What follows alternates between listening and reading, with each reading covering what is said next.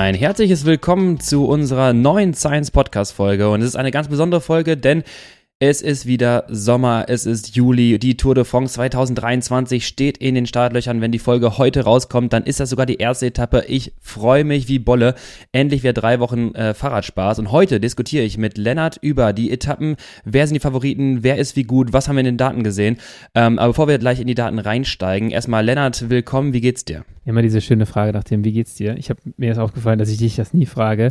ähm, mir geht's so passabel. Interessiert dich ja auch gar nicht. Mir geht's so passabel. Äh, meine äh, Sitzthematik, äh, da erspare ich mal alle Details. Äh, ich hoffe, dass ich in ein paar Wochen wieder auf dem Rad sein kann. ähm, deswegen frage ich jetzt einfach mal zurück, wie geht's dir, Lukas? Ich hoffe, du kannst auf dem Rad sitzen. Ja, ähm, ich würde dir empfehlen, du kannst ja im Stehen fahren sehr viel. Ähm, ja, ich, ich, ich kann ganz gut. Das machen einige Leute tatsächlich, sowas mhm. im Stehen fahren, wenn die sowas haben. Also, aber, ne, also, nee. aber, aber, aber, nein. Ähm, nee, bei mir, mir geht's ganz gut gerade. Ich habe gemerkt, ich habe gerade einen Kaffee zu viel getrunken. Das nervt dich gleich wieder im Podcast, das kann ich dir versprechen. Ähm, ich bin auf jeden Fall sehr motiviert auf die heutige Folge. Ich habe mich umfangreich mit den Daten beschäftigt und ich bin echt gehypt gerade, dass die Tour de France endlich wieder losgeht. Ich habe richtig Bock drauf. Äh, und trainingsmäßig muss ich sagen, ähm, bin zwischendurch etwas länger gefahren, haben die einen oder anderen vielleicht mal gesehen. Ich experimentiere ja für euch, Leute. Ich mache die Wissenschaft, nur deswegen fahre ich ja so lange. Äh, wir hatten die Tage eine Tour, die hieß dann Köln, Maastricht, Lüttich, Köln. Ähm, kleine entspannte 33 Kilometer, war auf jeden Fall ordentlich und äh, ja, jetzt bin ich maximal motiviert auf die Tour. Krass, also ich merke jedes Mal, wenn ich nicht trainiere, dann bin ich nie auf Strava. Ich vermeide das einfach. Also deswegen habe ich ah, diese, diese ganzen Sachen nicht mitbekommen. Krasse Nummer. Sehr gut. Ähm, würde ich hier nicht machen, aber auf jeden Fall sicherlich, sicherlich ein guter Reiz. Und es ist, äh, ja, ich hoffe, dass ich auch bald wieder mal ein bisschen was länger fahren kann ähm, oder überhaupt fahren kann. Und ich habe ein bisschen Angst gerade, weil vor einer Woche habe ich noch gesagt, du scheinst abartig schlecht äh, Bescheid zu wissen über die Tour de France. Äh, jetzt habe ich das Gefühl, du könntest vielleicht doch ein bisschen äh, was an Wissen gesammelt haben und ich könnte der schlecht Vorbereitete sein. Ähm, Lennart, Lennart, ich kann dir sagen, heute geht es um Schlösser und Käse. Ich bin bereit. Ja, okay. Also du gehst dann straight in die äh, Eurosport, in Eurosport-Kommentator-Posten über, ne? Wenn es um Schlösser genau. und Käse und um Felgenbremsen geht und um Relais, Relaisstationen. ähm, okay, gut. Diverse Kulminationspunkte habe ich schon rausgesucht. Genau. Ähm, was ich noch so ähm, gehört habe von der letzten Folge, die, glaube ich, extrem gut angekommen ist ja. zum Ötztaler. Äh, das scheint ein Riesenthema zu sein für unsere Community. Freut mich auf jeden Fall sehr. Wir haben euch auch einen Fueling-Plan ans Herz gelegt. Ähm, haben sich auch schon einige angeguckt, wie ich gehört habe. Ich glaube auch ein äh, Ding, was man erwähnen äh, müsste, ist, dass während ihr auf dem Fueling-Plan wart, dass das Ötztaler Bundle noch Versandzeiten von sieben bis neun Tage hatte. Das ist jetzt nicht mehr der Fall. Das heißt, wer jedes oder jeder, der irgendwie noch ein bisschen äh, Supply braucht für den Ötzi, äh, kann das jetzt auch wieder machen. Äh, wir hauen den Link auch nochmal in die Show Notes. Ähm, das Ötztaler Bundle ist auch wieder verfügbar ähm, und kann schnell geliefert werden. Ansonsten ähm, bin ich super gespannt, äh, wie der Ötztaler verlaufen wird. Äh, ob die beiden Vorjahressieger äh, das Ding wieder abschießen oder ob wir wieder jemanden haben, der sich ins Ötztal wagt und äh, da richtig einen raushaut. Startschuss wird auf jeden Fall gegeben von Anton Palzer. Den hatten wir gestern im Webinar. Ach geil. War äh, auch ja. sehr, sehr spannend. Er ist gerade im Höhentrainingslager äh, in, im Ötztal und wird dort den Startschuss geben. Das ist ja mega cool. Ähm, ja, ich habe es gerade, äh, wir hatten ja nochmal letzte Woche in die Insta-Stories reingehauen, dass wir sportwissenschaftliche Beratungen machen zum Thema Pacing zum Ötztaler. Das heißt ja auch äh, für mich dann äh, als Coach, ich habe mir dann die Daten angeschaut, analysiert, auch für alle, die nochmal Interesse haben, auch für andere Rennen sind, ist das möglich. Also meldet euch gerne, wenn ihr da Bock drauf habt.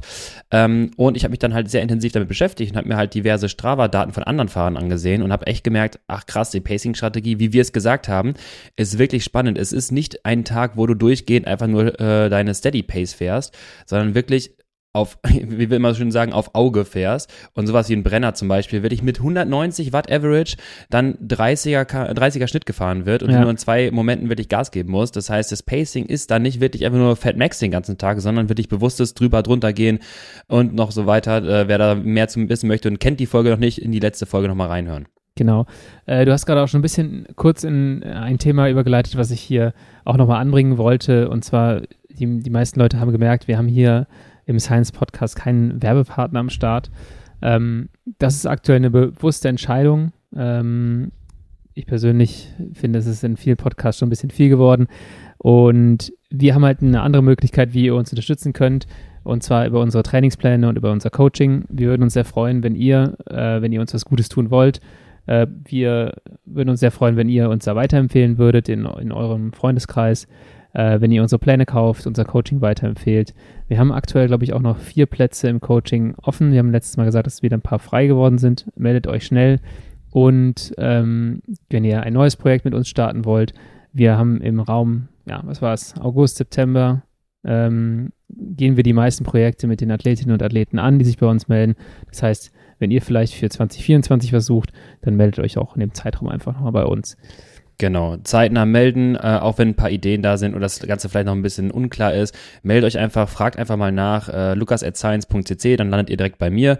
Dann können wir gerne drüber sprechen. Vielleicht denkt sich der eine oder andere, boah, jetzt nach der Podcast-Folge, so ein Ötztaler ist ja schon spannend. Ich bewirb mich mal einfach mal auf die äh, in die Verlosung oder vielleicht setzt einen anderen Radmarathon an und braucht dort Hilfe. Ähm, auch Thema Ultra Racing, sehr umfangreich mittlerweile, wächst und wächst. Und da sind viele an der Stelle, die sagen, ja, ist geil, so ein 1000 Kilometer Rennen vielleicht, aber was macht man denn da eigentlich im Vorhinein? Und da wollen wir halt helfen. Deswegen überlegt euch Pläne fürs kommende Jahr und meldet euch dann direkt bei uns.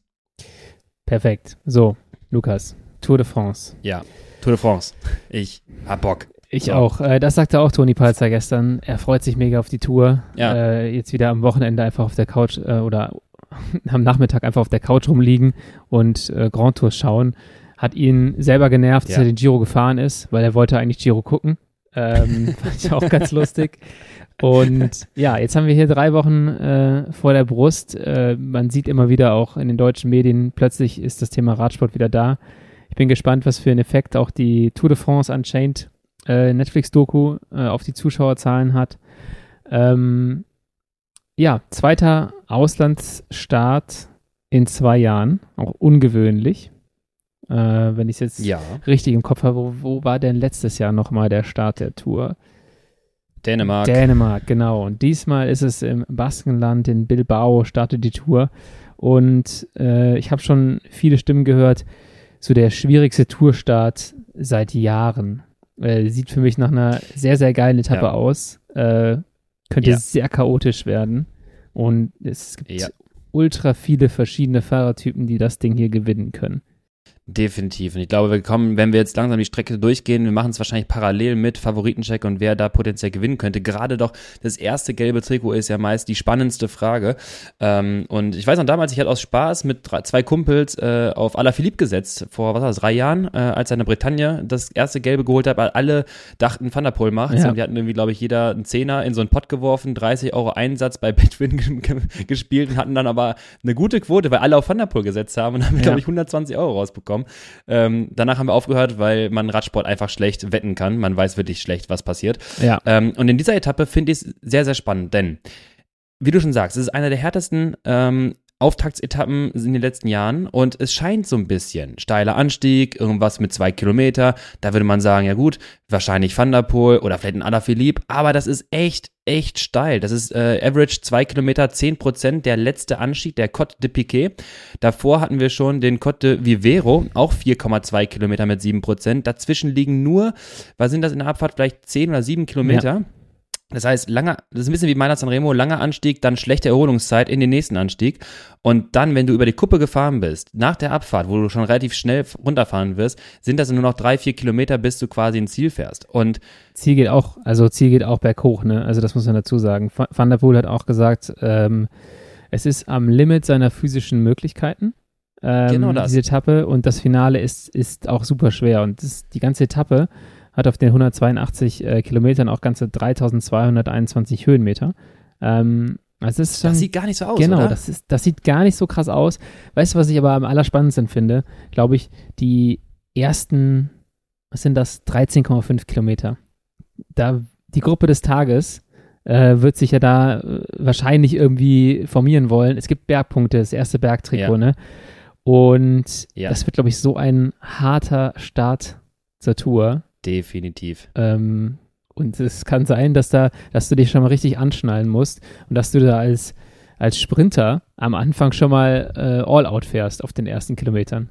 Auf jeden Fall. Und wenn eine Spitzengruppe, das haben wir auch schon in den vergangenen Jahren gesehen, damit die Leute verstehen, die jetzt vielleicht nicht so nerdig versiert in der Tour de France sind wie wir, wenn eine Spitzengruppe über die ersten Anfangskilometer bei 50, 60, 70 Kilometer braucht, bis es sich formieren kann, vor allem wenn da zahlreiche Anstiege zwischenstehen, dann hast du nachher eine Spitzengruppe mit tendenziell bergstarken Fahrern. Das, das war klassisch in den letzten Jahren dann halt immer äh, solche Etappen, wo Lennart Kemner relativ weit vorne war. Dann hast du halt vorne die nicht GC-Fahrer, aber die sehr, sehr guten Bergfahrer. Und es kann halt sein, wenn das so aggressiv losgefahren wird, dass du auf einmal eine Gruppe hast, die entweder potenziell in das Risiko für die GC-Fahrer, die eigentlichen gerät, dass sie das gelbe Trikot unter sich ausfahren könnten am Anfang, die dann vielleicht durchkommt, oder die großen Teams der GC-Fahrer, Jumbo Visma und UAE, wenn sie es nicht abgeben wollen, richtig ackern müssen. Das ja. heißt, das Tempo des Hauptfelds ist super schnell und alle, die eigentlich keinen Bock haben und einen entspannten Start haben wollen, leiden dann trotzdem relativ schnell mit. Und das wird ein spannendes, äh, ein spannender Tourstart. Ja, definitiv. Es wird auf jeden Fall super unangenehm. Und ähm, ja. ja, ich glaube, es könnte so eine Etappe sein, wo relativ früh auch schon so ein Simon Geschke mal in Erscheinung tritt. Habe ich mich heute noch gefragt, ob der Definitiv. seine Fahrt von letztem Jahr ähm, wiederholen kann, seine vielen Tage im gepunkteten Trikot. Vielleicht kommen wir da später mal zu, ähm, zu ja. den verschiedenen Wertungstrikots. Aber wird ein super krasser Start. Ähm, ja, Lukas, du hast gerade die Hand gehoben. Was willst du sagen? Hallo, ich möchte mich melden, Herr Lehrer. Und zwar, genau, ich äh, möchte einmal ganz kurz die Statistik raussuchen des letzten Anstiegs. Dieser steile 2-Kilometer-Anstieg. Ich habe mich mir die Einheit von Michael Kwiatkowski angeschaut. Der ist die Woche nämlich die ganze Etappe einmal abgefahren. Äh, das ist auch ein bisschen irre, aber er kennt auf jeden Fall die ganze, ganze Etappe. Und ähm, nur dieses Segment rausgeschnitten. Also 2 Kilometer, 9,4 Prozent im Schnitt. Da ist er jetzt kontrolliert hochgefahren, 4 Watt pro Kilo, denn ich sag dir, anders geht's gar nicht, denn diese 4 Watt pro Kilo, 266 Watt, sorgt denn dafür, dass er 11 kmh im Schnitt fährt, 11,5 kmh. Ja. Heißt übersetzt, es, das Ding ist nicht schnell. Ähm, der, äh, der, der, der, äh, ich glaube, der Com hat irgendwie, also Emanuel Buchmann ist relativ weit vorne, irgendwo ging er mal vor ein paar Jahren ein Rennen lang. Ähm, und da reden wir von 20 km/h im Schnitt. Das heißt, Windschatten wird da teilweise kaum eine, eine, eine Rolle spielen. Das heißt, auch da können richtig gute ähm, Pancheure und vielleicht auch Bergfahrer, Stichwort Pogi, äh, da so eine Attacke drüber setzen und vielleicht schon die ersten Sekunden rausfahren. Also es wird ein, ein super spannender Tourstart, der sich so auf die letzten 15, 20 Kilometer knubbelt. Ja, was man natürlich auch äh, Auge behalten muss bei den Etappen hier im Baskenland, ähm, es sind meistens relativ enge Straßen, die relativ winkelig sind, rechts, links weggehen.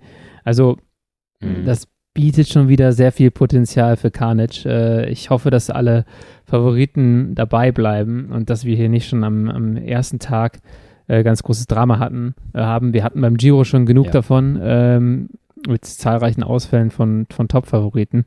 Und ja, ich äh, denke mal, das ist auf jeden Fall kein Tourstart, wo du als GC-Favorit reingehst und dann sagst, boah, ich, ne, die ersten Tage gucke ich mir mal so ein bisschen an, sondern da musst du halt auch mental sofort wach sein und das ähm, kann am Ende auch ja. einen riesen Unterschied machen in so einer Grand Tour. Je nachdem, wie, wie gut du in solchen Sachen bist, äh, ob dich, ob du hinten raus halt wirklich auch mental leer gehst, also in der dritten Tourwoche. Und ähm, ja, das ja, ist was, was klar. man, wir sprechen ja immer über die Faktoren, die man nicht richtig messen kann, aber das ist halt auch so ein, so ein Thema, was man hier nicht unterschätzen sollte. Definitiv. Und es wird eine stressige erste Tourwoche sein. Wir kommen gleich auf die weiteren Etappen. Äh, wenn du stürzt, dann bist du physiologisch angeschlagen. Ähm, da reden wir nicht mehr von den Werten, die man im Training treten kann. Äh, die akkumulierte Ermüdung, die dazu kommt, dein Stoffwechsel ändert sich, du wirst dieseliger und so weiter. Das heißt, all das werden wir gleich nochmal besprechen. Ich habe noch ganz kurz die äh, relativ rasch eben auf das Wetter geschaut, weil Baskenland ja auch mal bekannt dafür, dass es gerne regnet. Ja. Ähm, Baskenland-Rundfahrt besteht, glaube ich, nur aus Regen. Äh, heute hat es geregnet, habe ich in den Insta-Stories gesehen bei der Teampräsentation Information. Am, Son äh, am Samstag wird es nicht regnen. Am Sonntag dagegen schon. Ähm, also Samstag vielleicht zum uh. Auftakt nicht, aber Sonntag vielleicht schon. Und das ist äh, ja doof. Genau, aber die Etappe am Sonntag geht im Prinzip genauso weiter. Äh, das ist auch keine leichte Etappe, führt am Ende ähm, über den Jaiskabel-Anstieg, ähm, den man von mhm. äh, der Baskenlandrundfahrt kennt. Ähm, nee, von der, von der Klassiker San Sebastian, Entschuldigung. Das ist auch da der genau. letzte Anstieg, glaube ich. Ähm, und der ist halt durchaus hart. Der hat auch ein paar mehr Höhenmeter als die Anstiege am ersten Tag. Und auch da wirst du wieder ein Finale haben, wo aus meiner Sicht definitiv kein Sprinter eine Chance hat. Ähm, das kann ich jetzt schon mal sagen. Die ersten beiden Etappen ja. sehe ich nicht im Sprint enden.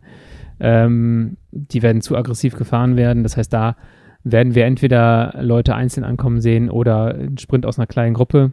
Ähm, für mich ist die Frage, kann ein Van der Poel dabei bleiben oder nicht? Äh, wie schaut es um die Kletterform von zum Beispiel einem Jasper Philipsen aus? Ähm, der ist im letzten Jahr extrem gut berghoch gekommen ähm, und der ja. könnte da auch eine, eine richtig große Rolle spielen. Ähm, Wout van Aert natürlich auch. Das sind also Leute, die man auf so einer Etappe, bei so einer Etappe auf dem Schirm haben muss. Und dann ist die Frage, unser Freund Poggi, für den ist das auch was, der ist sehr endschnell. Ähm, aber fährt er die Tour vielleicht ein bisschen passiver dieses Jahr als letztes Jahr? Oder fährt er nach dem Motto All Out? Äh, ich weiß eh nicht so genau, wo ich stehe. ich gewinne jetzt einfach ja. neun Etappen. ähm, ja, das ist, ich glaube, da gehen wir jetzt automatisch in die große Frage ähm, der, der, der, der Strategie von Team UAE und äh, vielleicht, vielleicht halt vor allem Pogacar, ist er fit oder nicht. Ähm, Wer da mehr zu wissen möchte, dem sei das Video äh, ans äh, an Herzen gelegt. Das kam nämlich dann für euch gestern raus, also äh, für uns Aufnahme heute Nachmittag.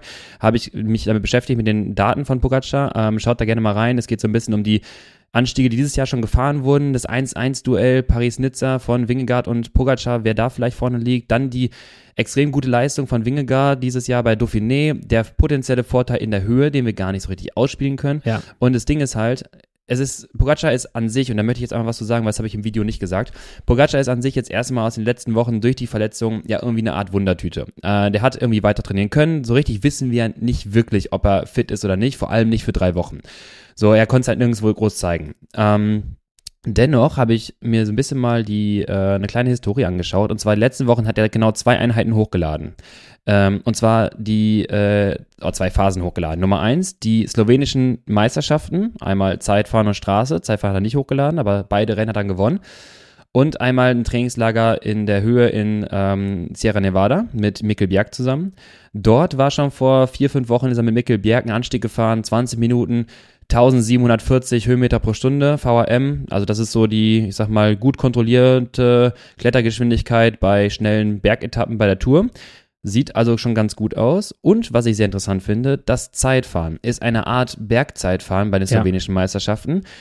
Es geht die ersten acht Kilometer hoch und dann flacht das so ein bisschen ab. Ähm, und damals hat Tadej Pogacar 2020 am 28. Juni noch mit Leistungsdaten hochgeladen. Und da ist Tadej eine Woche bevor er die erste Tour de France in seinem Leben gewann, ähm, das Ding schon von vorne Volley genommen und naja, sagen wir mal so, da wuchs kein Gras mehr danach. Ähm, er ist eine sehr ordentliche Leistung den Anstieg hochgefahren. Wir haben nicht den kompletten, äh, kompletten Anstieg, weil er einfach sein Rad gewechselt hat, aber fährt mit 6,4 Watt pro Kilo auf den ersten 8 Kilometer diesen Anstieg hoch, was extrem schnell ist, sehr stark ist. Ähm, haben wir nachher auch gesehen. Regelmäßige Anstiege bei 6,4 Watt pro Kilo, die Tadej dann auch in dem, äh, im Rennen fahren konnte bei der Tour. Und jetzt kommt's, dieses Jahr ist er ähnlich schnell gefahren und wenn nicht sogar noch schneller. Er ist 1650 Höhenmeter pro Stunde äh, damals gefahren, 2020 und ich habe auf Twitter gelesen, er sei in VRM von 1,8 diesmal hochgefahren. Ja. Das heißt, er scheint noch schneller hochgefahren zu sein und seinen eigenen Rekord aus der damaligen Zeit pulverisiert zu haben, was auf jeden Fall impliziert, dass er nicht zu schlecht sein kann gerade. Genau, er hatte auch die Zeitfahrmeisterschaften, äh, ist gleiche Strecke gewesen, wie glaube ich im letzten Jahr, war anderthalb Minuten schneller. Ähm, man kann jetzt nicht so mega viel daraus lesen, weil können natürlich auch andere Bedingungen gewesen sein. Aber da es relativ Klar. bergig ist und dann vielleicht Windbedingungen weniger ähm, was ausgemacht haben, kann man schon sagen, der Typ wird jetzt nicht komplett schlecht sein. Ähm, ich habe auch schon gehört, dass der weitaus früher auf der Straße trainiert hat, als das am Ende ähm, bekannt war. Also äh, wer yeah, den Jaron Thomas und Luke Rowe Podcast äh, What's Occurring hört, der hört auch da, dass, dass Luke Rowe sagt, er hat ihn schon sehr, sehr früh nach der Verletzung ähm, wieder im Training getroffen auf der Straße. Du, ganz ehrlich, bei, ähm, ich glaube, Handgelenksbruch, Kahnbeinbruch, wenn das operiert wird, kannst du auch relativ rasch wieder fahren und vor allem, du bist ja direkt auf der Rolle wahrscheinlich unterwegs ähm, und es wird dann, wenn du vorsichtig fährst, auch auf der Straße weitergehen und dann hast du erst einmal nicht, natürlich den Effort, den du fahren könntest, wenn du gesund bist, du kannst die Rundfahrten nicht fahren, die Intensitäten nicht direkt, aber du kannst erstmal fahren und wenn du fahren kannst und Umfänge fahren kannst, dann verlierst du auch nicht so viel, dann wirst du das ganze System irgendwie halten. Der wird jetzt nicht wissen, in drei Wochen, wie es, also wird nicht über drei Wochen jetzt gerade wissen, wie es ihm geht, weil es kann sein, dass sich das Ganze hinten raus ändert. Ja. Deswegen auch interessant, vielleicht fährt Pogi wirklich deutlich konservativer als das letzte Jahr, weil er selber noch nicht ganz weiß, wie das für drei Wochen sich dann hält. Aber äh, die, die Efforts, die er jetzt gerade fährt, der zeigt auf jeden Fall, dass er fit ist. Wie gesagt, 20 Minuten 2020, Entschuldigung nochmal, setze ich noch eben hinterher. Also ähm, 20 Minuten 2020 mit 6,4 Watt pro Kilo beim Zeitfahren diesen ersten Part des, des, äh, der Zeitfahrmeisterschaften und jetzt ist er noch schneller gewesen. Also irgendwas mit 6,5, 6,6 kann es durchaus sein. Viel schneller nicht, aber das ist schon durchaus möglich. Jetzt direkt mal einen Einwurf. Also wenn du diese Zahlen fahren kannst, äh, wir sprechen dann natürlich immer wieder über Fatigue Resistance und auf drei Wochen, aber welche Parameter könnten denn dann noch anders sein? Jetzt, ähm, weißt du, wenn du die, die Leistung treten kannst, äh, ich weiß nicht genau, ob er ein Höhentrainingslager gemacht hat. Er hat, hast du, glaube ich, gesagt, er war in der Sierra Nevada mit, mit Bjerg. Ähm, dann hat er das auch hingekriegt. Genau. Dann gehen wir mal davon aus, dass er eine ähnliche Höhenanpassung hat. Ähm, glaubst du, der dieses drei Wochen Ding ist für den jetzt gerade noch ein Fragezeichen? Nein. Ähm, er wird allerdings, also es ist kein Fragezeichen, dass er das, dass er drei Wochen ähm, schafft oder drei Wochen gut sein wird.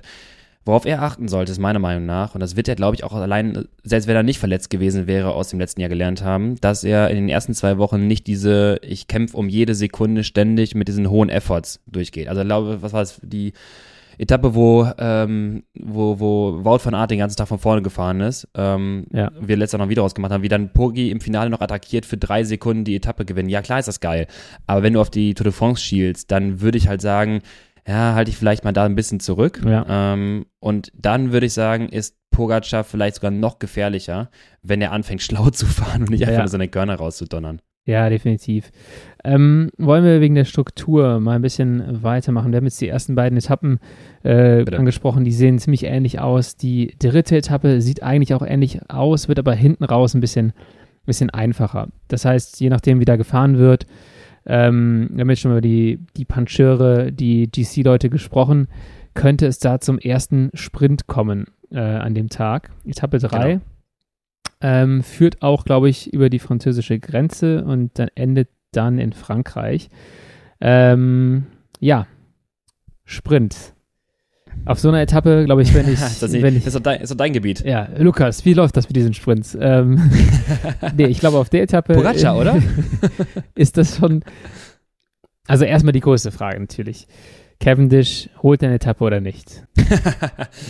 ja, äh, ich möchte ganz gerne da äh, Lantern Rouge zitieren. Ähm, und zwar meinte er, ähm, alle, die was anderes sagen, sind Hater. Also er meinte, Paris gewinnt Cavendish einfach nur fürs Traum-Szenario. Ja. Und Eddie Merckx wird daneben stehen und bereit, einen Stock in die Speiche zu werfen. Aber ich denke, äh, ich sag auch, Cavendish macht's. Ja, okay. Ich habe sogar gelesen, dass Dylan Grunewegen äh, gesagt hat, äh, man er würde es ihm wünschen. Ähm, Fand ich ganz. Er, fährt, er fährt ihm an. Er fährt, ja, da hat irgendjemand so einen Twitter-Kommentar abgelassen, so, okay, wir kennen jetzt schon mal den Sprintzug für die Champs-Élysées und dann war das halt der normale Jayco-Sprintzug plus hinten dran Cavendish an Grundwegs ja. ähm, bin mal gespannt. Also, ich hätte beim Giro jetzt nicht gedacht, dass Kev eine Etappe gewinnt. Hat er ja dann doch noch gepackt. Mhm. Ähm, komischerweise als leichter Fahrer kommt er auf diesen Pflastersprints immer ganz gut klar. Ich weiß nicht, wie er das macht. Ich habe ja meine ne? Riesenprobleme äh, als leichterer Fahrer. Ähm, aber das ist ein anderes Thema. Äh, ich glaube, er packt es nicht, muss ich sagen. Ah. Äh, damit bin ich jetzt als Hater qualifiziert, wahrscheinlich, obwohl ich eigentlich großer Cavendish-Fan mhm. bin. Ähm, genau, ich glaube, so eine Etappe wie auf Etappe 3, einige werden sich halt denken, gut, wir machen das jetzt mal hier ein bisschen schwer. Ähm, vor allem so ein Anstieg gegen mhm, Mitte der Etappe, 5,4 Kilometer mit 6,1 Prozent, so aus der Sprintersicht. Wenn da halt ein, zwei Leute sagen, also wenn es, ich meine, Jumbo wird es wahrscheinlich nicht machen, obwohl es für Van Art super wäre. Äh, aber halt auch so Teams ja. wie Alpecin, die wissen, Philipsen überlebt so einen Berg äh, und Van der Poel auch. Ähm, die könnten da schon mal richtig drüber knüppeln und versuchen so die mhm. reinen Sprinter, wie man sie mal nennt, also auch in Grunewegen, ähm, dann abzuhängen. Dann muss man halt nur sich bewusst sein, dass man das Ding auch weiter durchziehen muss, weil von da aus sind es halt auch nochmal gute 70, 75 Kilometer ins Ziel. Ähm, und ja, ja. da muss man halt auch erstmal ähm, die Mannschaft aufopfern wollen in dem, in dem Zeitpunkt. Aber ich glaube, das wird so der erste Sprint ja. der Tour werden, Etappe 3 ähm, nach Bayonne. Ähm, und ich sehe, ich sehe dann, wenn, wenn es, wenn es selektiver wird, ähm, würde ich sagen, äh, Bini, oder? Ja, ja. Könnte sowas dann abschließen. Generell finde ich die, die Tour insgesamt dieses Jahr für Sprinter ziemlich räudig. Ähm, weil ja. es gibt immer eine Möglichkeit, wenn dir jemand richtig auf den Sack gehen will und dich richtig äh, anschießen möchte, dass die das machen können. Es gibt super wenige richtig flache ja, Etappen ja, und da ist so ein Biniger Mai halt auch genau der Richtige für. Der kommt halt auch super gut berghoch. Der Sprint bei der Tour de Suisse war genau krank, das. fand ich. Ähm, der war mhm. ultra lang. Also erstmal, ähm, ich habe es jetzt gerade nicht mehr im Kopf, irgendjemand geht den, fährt den Sprint los. Super, super früh. Ähm, ich weiß jetzt nicht, ob mhm. du den im Kopf hast. Äh, das, der ist bei 350 losgefahren. Ähm, ich hatte. Ich komme gleich drauf, wer es ich war. Ich kann ganz kurz einwerfen. Ich habe das Video, ich habe ganz kurz einwerfen. Ich habe das Video gesehen von Intermarché. Ich glaube, die hatten es aus der Helikopterperspektive hochgeladen. Mit den und du siehst einfach, wie lange der auf dem Gas steht. Mit den Power Data. Ich habe kurz überlegt, ob das stimmt, weil irgendwie habe ich gedacht, ah, die Synchronisierung könnte auch ein bisschen daneben liegen. Aber äh, dass es halt ein bisschen, sagen wir mal, versetzt zueinander ist. Du musst ja genau rausfinden, wann er antritt. Aber er fährt ja bis, sagen wir mal, 150 Meter vor Ziel, 100 Meter vor Ziel 50 teilweise, immer noch 1-3 die ganze ja, Zeit. Genau. 1-2, 1-3, so dauerhaft. Das Velon hat die Stats auch gepostet. Ähm, das war auch so ein 20-Sekunden-Sprint mit äh, 1000, boah, ich muss jetzt lügen, aber irgendwas um 1200, 1300 Watt. So. Also es war richtig viel. Und das war aber auch so ein richtiger Plateau. Also mhm. du siehst bei diesen Sprints, ähm, in, ja, in der World Tour oder bei einfach so Straßenrennen kommt es halt darauf an, dass du da ein richtig schönes Plateau bauen kannst, dass du einfach die ganze Zeit bei mhm. 1, 2, 1, 3 bleiben kannst. Der Peak ist erstmal da ein bisschen egal, weil du schepperst da halt eh gerade mit 65 lang. Wenn du da nämlich irgendwie so ein bisschen ja. in den Watt abfällst, dann wirst du krass gebremst, einfach weil der Windwiderstand so hoch ist dann. Das heißt, du musst einfach darauf achten, dass du kontinuierlich ähm, das Gas draufhalten kannst. Und da ist es halt gar nicht so förderlich, wenn du dann da voll anlatscht mit irgendwie 1,6, 1,7 und dann aber auf 900 ja. droppst, weil dann verlierst du auf Safe hinten raus. Ähm, ja, und der ist auf jeden Fall, also Biniger Mai, ganz heißer Tipp auf ähm, seinen ersten Tour-Etappensieg. Ich glaube, das wäre auch der erste afrikanische Tour-Etappensieg. Ähm, beim Giro war es auf jeden Fall der Fall. Allein für diese Allein für, allein für diese Story müssten wir sagen, dass es da passieren wird. Genau. Ähm, genau, das könnte auf der dritten Etappe passieren. Vierte Etappe, endlich sagen die Sprinter mal eine leichte Etappe. Relativ überschaubar von den Höhenmetern. Ja. Äh, hinten raus so ein paar Wellen. Ich glaube nicht, dass da irgendjemand jetzt sagt, okay, ah, wir versuchen jetzt mal über diese kleinen Wellen ein paar von den Sprintern abzuhängen. Ich glaube, an dem Tag äh, ist man mhm. sich einig, da wird gesprintet. Ähm, und vor allem mit Hinblick auf den nächsten Tag weil es dann das erstmal in die Pyrenäen geht. Und das finde ich auch das Besondere an dieser Tour. Die startet schwer, wird sie ganz kurz leicht und dann geht es halt direkt in die Pyrenäen. Nach Etappe 5 von, von Po ja. äh, nach Laurent. Ähm, schön über einen HC-Anstieg. Was weißt du über Po nach Laurent? Jetzt ist die Frage. Weißt du es? Ich weiß es nicht, aber ich habe eine Vermutung, dass es diese Etappe schon mal so gab.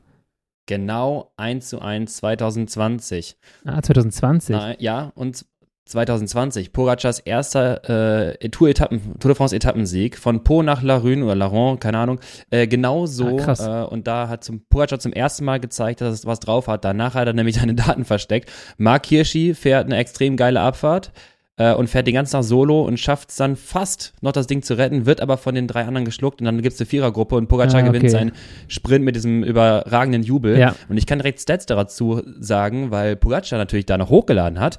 Und zwar fährt nämlich äh, Pogacar den Col di Sudé schon mit 6 Watt pro Kilo für, ich glaube, 24 Minuten oder sowas. Mhm. 15 Kilometer mit 7 Prozent, das war richtig schnell. Hat das Ganze so ein bisschen distanziert und wir erinnern uns so ein bisschen, der Col du Marie Blanc äh, danach, Dort äh, ging es nochmal um äh, Punkte, denn es ging auch um Sekunden oben und Roglic fährt über die Kuppe und oben haut. haben die sich äh, fast abgeschossen, ne? Genau das, oben haben sie sich fast abgeschossen ja. und Pogacar hängt dem äh, Roglic am Hinterrad. Auch da, Col de Marie Blanc, 6,4 Watt pro Kilo von Pogi mhm. auf knappe 20 Minuten und äh, Roglic extrem stark, äh, wissen wir in dem Jahr. Äh, beide konnten sich so ein bisschen neutralisieren. Dann gab es dann quasi diese Vierergruppe, die sein Ziel gerettet hat und Pogacar fährt einen äh, Sprint von 10 Sekunden mit über 1000 Watt, nee, 15 Sekunden mit 1078 Watt Average. Also der hat, und das ist das, was ich ja sagen möchte, kommt noch die Tage als Video, äh, es ging um Konstanz und der verliert einfach kaum an Leistungsfähigkeit, obwohl er bei dieser Etappe bis zum Col du Marie Blanc, bevor er 6,4 Watt pro Kilo leistet, dreieinhalbtausend Kilojoule Energie und damit 50 Kilojoule pro Kilogramm Körpergewicht leistet. Und das kennen wir aus anderen Studien. Da verlierst du normalerweise 8% Leistungsfähigkeit ja. in so einem Time Trial. Und der verliert aber gar nichts. Und das ist eine Riesenkunst von Pogacar. Ich merke schon, ähm, neben den Themen, die wir besprochen haben zu den Tourvideos, hast du noch ein paar andere geile Themen. Äh, ich freue mich drauf. Äh, übrigens an der Stelle nochmal die Empfehlung. War lange still, äh, auf dem Science YouTube-Kanal. Äh, wir legen gerade los mit der zweiten Staffel der Masterclass. Während der Tour wird es auch wieder ein paar Analysevideos geben. Ähm, schaut da gerne auch genau vorbei. Ähm, super interessant, dass du das gesagt hast bei der Etappe, weil, wenn ich jetzt auf, die, auf das Profil geblickt hätte, ich hätte gedacht, mh, hm, könnte langweilig werden. Aber wenn das die Etappe mhm. war, war es gar nicht so langweilig. Ich glaube, es liegt halt auch einfach daran, dass der Col de Marie Blanc hinten raus richtig steil ist mit 4,8 Kilometern bei 10,5 Prozent. Mhm. Äh, das bietet natürlich das Potenzial. Die Frage ist, wer hat Bock, auch so früh in der Tour auf der Etappe 5. Das ist das Ding, wo ich sagen könnte, könnte halt ja. dann schon eher langweilig werden. Ähm, ja, gehe ich voll mit. Keiner, keiner wird sich halt so sagen, ey, yo, fünfte Etappe, ja, ich gehe jetzt mal all out. Es wird halt eher, äh, weißt du, was ich machen würde, glaube ich, wenn ich jetzt jemand wäre, der nicht Pogacar oder Wingegaard heißt?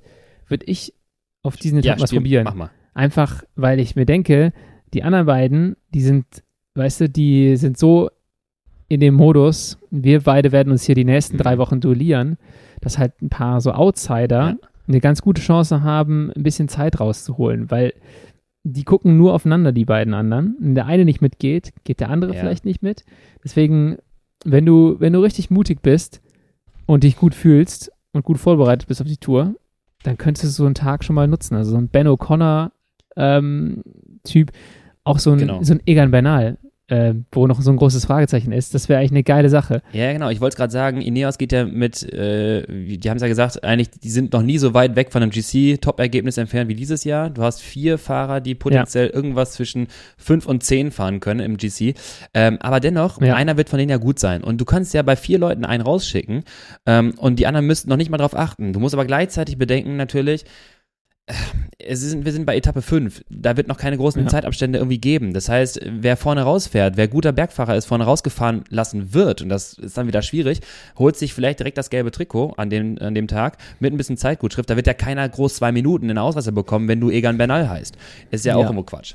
Ist natürlich dann auch einfach scheiße, wenn du auf einmal plötzlich das gelbe Trikot hast und dann die ganze Zeit knechten musst. Äh, da hat halt auch niemand Bock drauf auf die Sache. Das heißt, das musst du auch mal bedenken. Ja klar, aber auch wieder, und da können wir diskutieren, das finde ich ja mega spannend, das ist auch ein bisschen das, was vielleicht Jumbo Visma spielen könnte, wenn sie sagen, ey, ganz ehrlich, wir wollen jetzt nicht drei Wochen die Tour de France kontrollieren, denn wir haben mit Team UAE und offiziell diese Woche bekannt gegeben, Doppelspitze Pogacar und, und Yates. Äh, Adam Yates. Das heißt, Genau, die müssten ja permanent, wie letztes Jahr eigentlich, Roglic und Wingegaard, könntest du die 2-1-Taktik spielen. Attacke, Wingegaard fährt hinterher, Konterattacke. Das heißt, sie müssten versuchen, die Anstiege zu kontrollieren von vorne, sie müssten ihre Fahrer aufrauchen und wir haben gesehen, äh, Woche 3 wird nochmal ordentlich. Das heißt, es macht vielleicht gar nicht, oder ist vielleicht gar nicht so schlecht, wenn du das Trikot am Anfang ein bisschen abgeben kannst und sagst, hier Ineos, wir haben euch doch eh im Sack, macht ihr mal. Das heißt Ausrastergruppe hier. Also ich hätte, meine Theorie war ja gerade so ein bisschen, da fährt am Ende einer aus der Favoritengruppe weg, den lassen sie so ein bisschen fahren, aber vielleicht sogar eine Ausreißergruppe, mhm. dass du als Jumbo Visma oder UAE gar nichts mit dieser, mit dieser Plage des gelben Trikots zu tun hast ähm, und mit der Verantwortung. Also das wäre halt tatsächlich auch ja. äh, eine Möglichkeit vor allem mit Hinsicht auf, auf den nächsten Tag halt, wenn es dann über den Tourmalet geht, der Tourmalet, der inmitten der Etappe ist, das heißt nicht der Finalanstieg, das heißt an, äh, an, am Ende, ähm, oder Col d'Aspin, Tourmalet und dann nach äh, Couteret, Gambasque, wie auch immer ausgesprochen. Äh, das heißt, die Anstiege sind vielleicht potenziell, könnten die was bewirken, wenn man eine Frühattacke wagt, aber immer noch, wir sind bei Etappe 6, also immer noch in der ersten Woche.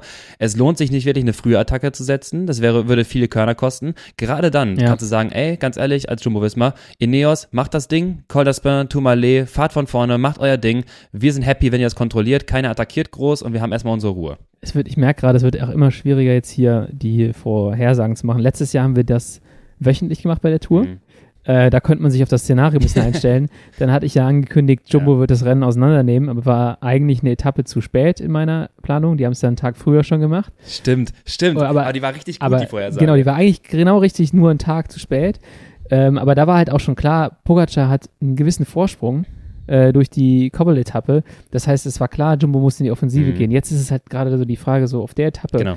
Ähm, ja, normalerweise gehst du nicht in die Offensive als Team so früh, weil so früh im Rennen. Und wofür eigentlich, mhm. ne? Und äh, das kann halt eigentlich ja, nur ja. so sein, wenn du schon gezwungen bist, was zu machen. Dann versuchst du es vielleicht auf so einer Etappe. Die Etappe, boah, die ist, ich meine, der Tourmalet ist der, der schwierige Teil, geht auf 2112 Meter, hat einen Schnitt von 7,4 mhm. Prozent. Mhm. Der letzte Anstieg ist relativ easy. Ähm, die letzten 5,3 Kilometer haben nochmal 7,5 Prozent. Da kann man ein bisschen was machen. Davor ja. äh, wird es halt schwer, auch Leute unter Druck zu setzen.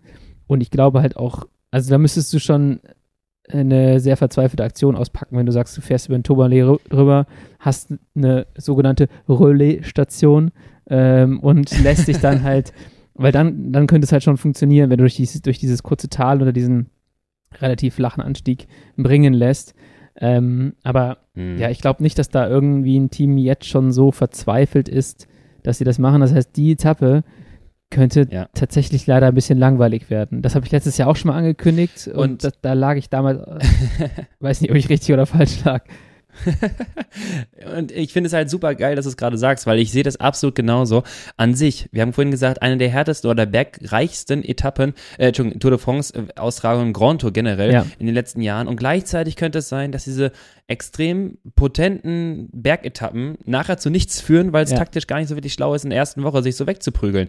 Wäre es Woche drei, diese Etappe mit dem, mit dem Col d'Aspin, Tourmalet und ja. äh, nach Coterre hoch, ich würde garantieren, ich würde dir versprechen, da sitzt so ein, ähm, so, so ein Wout van Aert und Christoph Laporte in der ersten Gruppe. So, die warten genau. hinterm Berg ja. auf Wingegaard und es wird eine richtig geile Hau drauf Etappe und das entweder, entweder, und ich würde es feiern, ich würde nicht mehr vom Fernseher weggehen. Wenn irgendeiner von denen in der, in der frühen Ausreißergruppe drin ist, denke ich mir, oh, ja, heute, heute wird irgendwas passieren.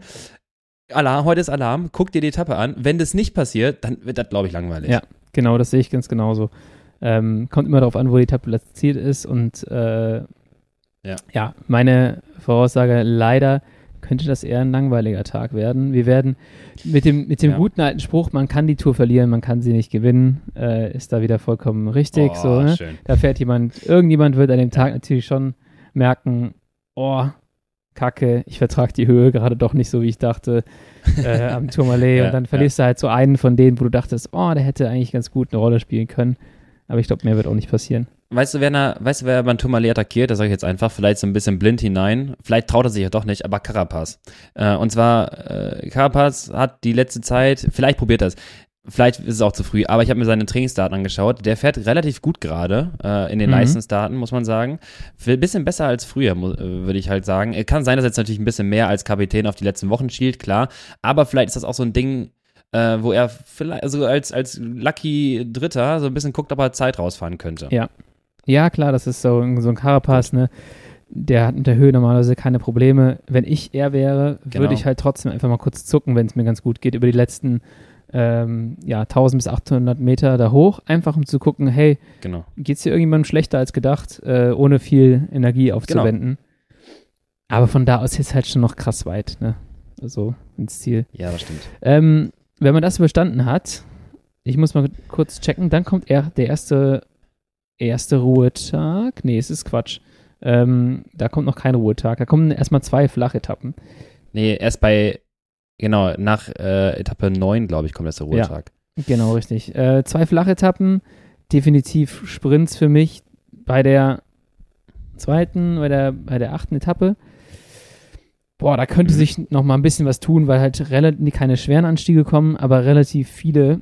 Und wenn das da ein bisschen verzweigt ist und äh, ein bisschen rechts-links geht oder vielleicht noch ein bisschen schlechtes Wetter ist, dann kann es natürlich schon sein, dass da mal ein paar Leute was probieren. Aber tendenziell ist das halt eine der wenigen Chancen wieder für die Sprinter oder für die Sprinter-Teams. Ich tippe mal, ja. dass die alles dran setzen werden, dass das Ding zusammenbleibt. Ja, ja, auf jeden Fall. Der, der Anstieg, der macht nichts. Also das sind 1,2 Kilometer, 4 Prozent, aber wir reden von äh, 35, 40 Kilometer vor Ziel. Ich sag dir, Bordeaux, äh, Cavendish hat schon in Bordeaux gewonnen. Ähm, das ist sein Pflaster. Wenn jetzt der Traum wahr wird, dann vielleicht da schon. Ansonsten gehe ich auf, ja, entweder, ja, wahrscheinlich so Philipsen oder so. Ja. Ich glaube, in den Sprints äh, war die Hierarchie, zumindest bei den, bei den Tipps, echt krass auf äh, Philipsens Seite. Also mhm. Philipsen war so der, der Sprinter, ähm, mhm. den viele sehen. Dann, ähm, wen haben wir noch? Da schätzt mir Jakobsen. Jakobsen, nicht. genau. Ähm, hat auch zwei Etappen bei der Balois Belgium Tour gewonnen. Hat auch Philipsen geschlagen am letzten mhm. Tag dort. Ähm, der ist schon sehr, sehr schnell. Ich glaube auch, dass der eine Etappe gewinnen wird. Ähm, Dylan Hunewegen auch eigentlich, also wenn der vorher nicht angenockt ist, ist das schon auch ein richtig schneller Fahrer.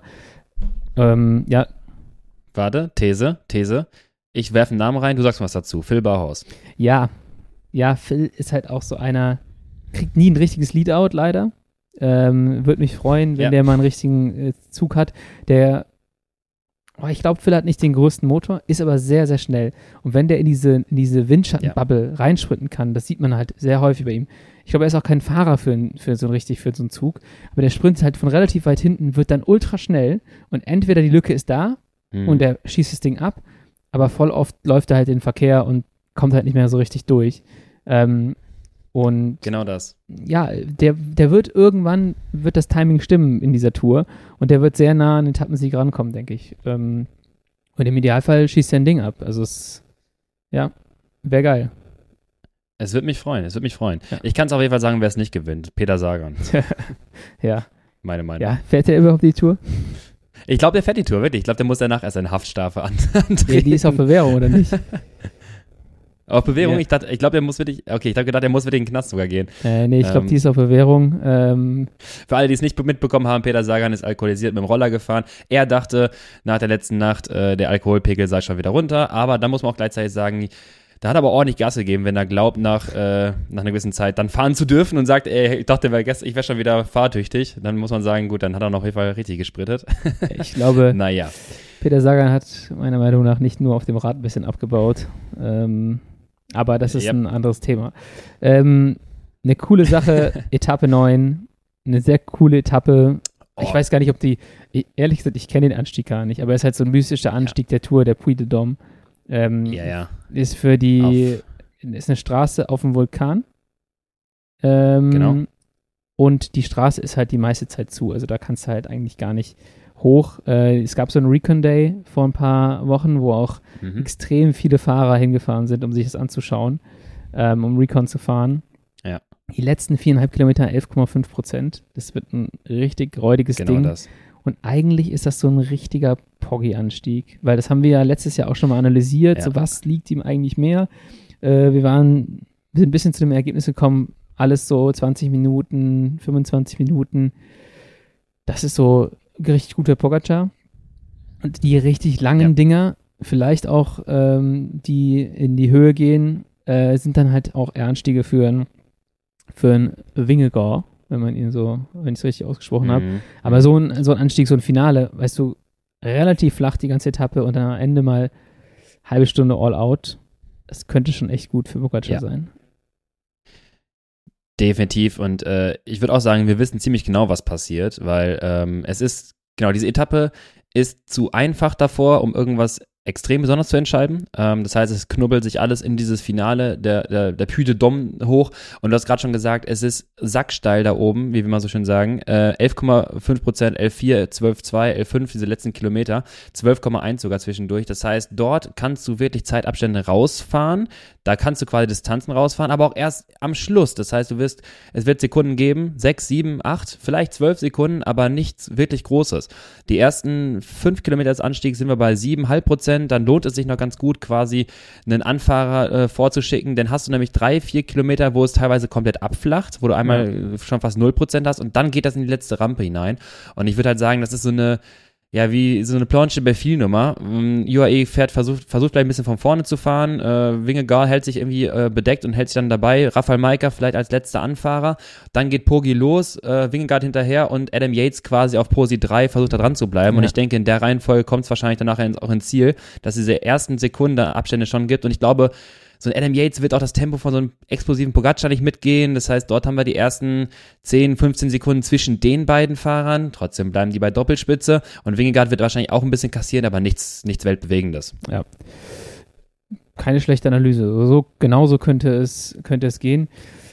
Wenn wir jetzt schon mal so ein bisschen bei dem Thema sind, ähm, wollen wir dann, wir haben ja schon ein bisschen über die Sprinter gesprochen, wollen wir dann einfach auch mal über die, über die GC-Favoriten und die Bergfahrer sprechen. Also und Adam Yates ist, Oha, ähm, ist ja schon mal ein super interessanter Fahrer, Zweiter geworden bei der Dauphiné. Ähm, das kann halt sein, dass die den auch einfach auf krasse Reisen schicken, den Kerl. Gerade so Sachen, wo wir eben gesagt mhm. haben, so, ah, mal gucken, ob da jemand losfährt. Ja, kann halt sein, dass das ein Adam Yates, dass ein Adam Yates geschickt wird. Und dann ist halt auch schon mal richtig Alarm ähm, bei solchen Etappen. Und den kannst du halt nicht einfach mal so fahren lassen. Ja. Ähm, Zudem. Das ist es halt. Das ist das, das ist das, warte ganz kurz, bevor wir weiter rennen, das ist das Schöne daran. Das ist wie letztes Jahr halt Roglic und Wingegaard ja. äh, auf dem Anstieg zum, zum Galibier hoch. Äh, Pogi durfte keinen fahren lassen. Oder Pogi sagt, ich lasse bewusst den Schwächeren fahren. Wingegaard sagt quasi, ich lasse bewusst den Adam Yates fahren und zwinge UAE quasi zu einer Entscheidung. Vielleicht zu sagen, okay, jetzt müssen wir auf Adam Yates etwas stützen und dadurch neutralisiert sich vielleicht nachher der Abstand so ein bisschen. Das wäre mutig, aber auch teilweise gefährlich. Ähm, und das finde ich halt so spannend. Die müssten diese Doppeltaktik auch wirklich spielen. Die können sie wirklich sehr gut ausspielen. Ja. Und das wird auch passieren, denke ich. Ähm, ihn nur auf Passivposition 3 zu lassen, im Gesamtklassement quasi die ganze Zeit als, als Aufpasser. Genau, das bringt gar nichts. Nutzt ihn als, als Risiko, um Wingegaard aus der Reserve zu locken. Weißt du, das krasse letztes Jahr bei der Granon-Etappe war eigentlich einfach auch, wenn du, selbst, selbst wenn du sagst, okay, ich lasse Roglic fahren, den Schwächeren, äh, an Pogacars Stelle, ja. das Hauptproblem dieser Etappe war ja. Wout van Art vorne.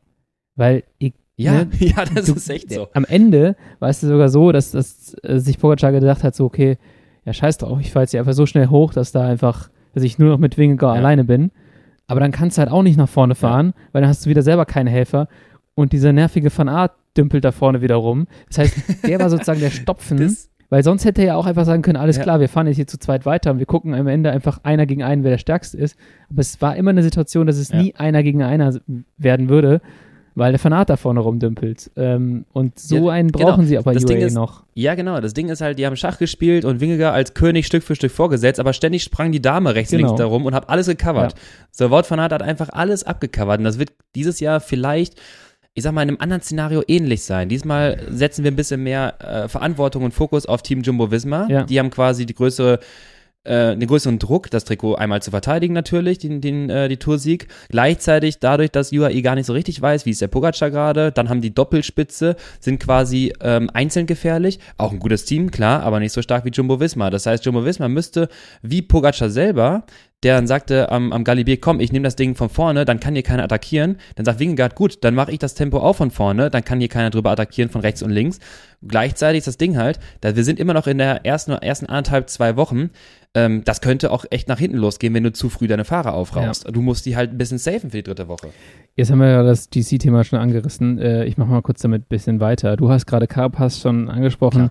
Äh, fährt jetzt für IF, neues Team. Ähm, hat Uran als Helfer dabei, als guten Werkhelfer. Esteban ja. Chavez.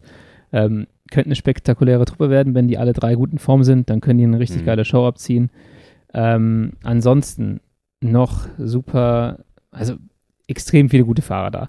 Äh, Egan Bernal bei, ja. bei Ineos zusammen mit äh, Tom Pitcock, Carlos Rodriguez und Dani Martinez. Das sind vier Leute, die äh, richtig weit vorne reinfahren können. Ähm, Im Lantern Rouge ja. Podcast wurde aber gesagt, Dani Martinez ist der unkonstanteste Fahrer ever. Ähm, Gehe ich sogar ein bisschen mit. ist, ich, für mich ist das ein richtig geiler Fahrer, aber irgendwie so über drei Wochen hat das noch nie so richtig äh, zusammenbekommen die geilste Aktion beim Giro, als er sich umgedreht der, hat zu Bernal genau. und ihn als ja. Edelhelfer nochmal so richtig angeschrien hat, so Junge, komm. Genau das. Ich würde ich würd so ein bisschen sogar sagen, das ist so, das ist diese Reihe Fahrer, die sonst immer als Helfer super wirkt und sobald ja nach vorne kommen, auf ja. die Spitze, ich meine, ich will nicht damit sagen, dass sie mit dem Druck nicht umgehen können. Das ist, ich meine es auch gar nicht mental oder sowas. Es geht darum, wirklich durchweg Leistung bringen zu können. Und ähm, ich glaube, da ist echt so ein bisschen, da, da hängt es dann halt teilweise. Und dann können die es nicht abrufen, was sie eigentlich könnten. Der bessere Helfer, aber nicht ja. der bessere GC. Irgendwas läuft halt da, halt da irgendwie nicht bei denen. Und äh, in den Einzelleistungen ja, genau. fahren sie halt extrem, fahren sie halt alles auseinander, ne? Die fahren halt eine Gruppe am Berg auf, auf drei Mann äh, zusammen. Ähm, aber das geht halt nur an einigen Tagen. Äh, bevor wir uns jetzt in diesen Sachen genau verlieren, äh, ich gehe mal kurz die Fahrer durch, die interessant sind fürs GC. Äh, ich möchte, warte, ich möchte einmal kurz sagen, ich möchte sagen, ich, ich glaube, ja, okay, das ist meine Meinung, weil äh, ich, will mal, ich sag kurz mein Podium dazu, weil dann kommen wir auf den Fahrer zu sprechen sowieso. Okay. Ähm, meine, ich sage jetzt komm, ich hau es aber direkt raus, meine drei Favoriten, wer gewinnt? Mikkel Lander. Ja, genau. Tadej Pogacar, sehr gut. Ähm, sorry, Lander fürs Lachen. Tadej Pogacar auf 1, Jonas Wingegar auf 2 und zum ersten Mal seit über 10 Jahren wieder ein Aussie auf dem Podium, Jay Hindley. Und jetzt sag mir was zu dem Namen. Ja, finde ich nicht unrealistisch. Ähm, sehr starke Dauphiné gefahren, Giro letztes Jahr gewonnen. Äh, der Leader für Bora ähm, war nach der Dauphiné erst im Höhentrainingslager, was ganz interessant war, weil viele waren halt vor der Dauphiné schon mal im Höhentrainingslager. Mhm. Und dann kann man halt noch ein bisschen hoffen, dass das Ganze auch noch ein bisschen Effekt hat. Äh, ich bin echt gespannt auf Giantley. Ähm, Zeitfahren nicht ganz so stark, aber ist nicht so relevant bei dieser Tour. Ähm, ich, mhm. ich gehe damit, genau. das ist einer der großen Favoriten auf den Posten Best of the Rest. Hinter Pogacar. Genau, der erste hinter den beiden.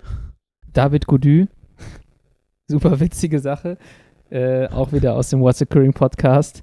Äh, als sie über den Netflix-Doku gesprochen haben, sagt Jaron Thomas, wir, äh, die Dachen sind halt auch so ein bisschen verzerrt dargestellt ähm, worden, sagt er. Uh, they also made it look like a big battle for third, but I put six minutes in the sky. Wegen seinem äh, Duell mit David Goudy, der letztes Jahr Vierter geworden ist. Starke ja. Leistung. Bei Paris-Nizza sah der richtig gut aus, ähm, Anfang des Jahres. Mhm. Ähm, er ist der Leader für Groupama FDJ wird sicherlich auch da vorne rumfahren. War jetzt bei der Dauphiné nicht sonderlich gut, hat aber selber gesagt, okay, letztes Jahr war ich bei der Dauphiné auch nicht sonderlich gut und die Tour lief. Ähm, ja. Bahrain Victorious, äh, der eben schon genannte Mikel ähm, zusammen mit Peo Bilbao und Jack Haig, auch eine sehr starke Truppe.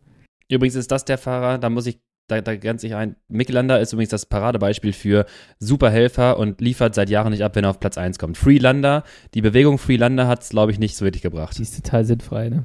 Also Lander, Lander ist schon ein paar Mal gutes, ist schon ein paar Mal ganz gut im GC gewesen. Aber ja, ja. Äh, die Freelander-Bewegung setzt sich eigentlich für etwas ein, was man gar nicht braucht. ähm, ja. Track Segafredo, Matthias Gelmose. Ähm, vor drei Jahren noch bei Team Leopard gewesen, äh, richtig krasser Typ, super krasse Einstellung. Jetzt äh, ja. extrem gut gefahren dieses Jahr. Dem traue ich schon auch äh, ein Top 5 Ergebnis zu, wenn alles gut läuft.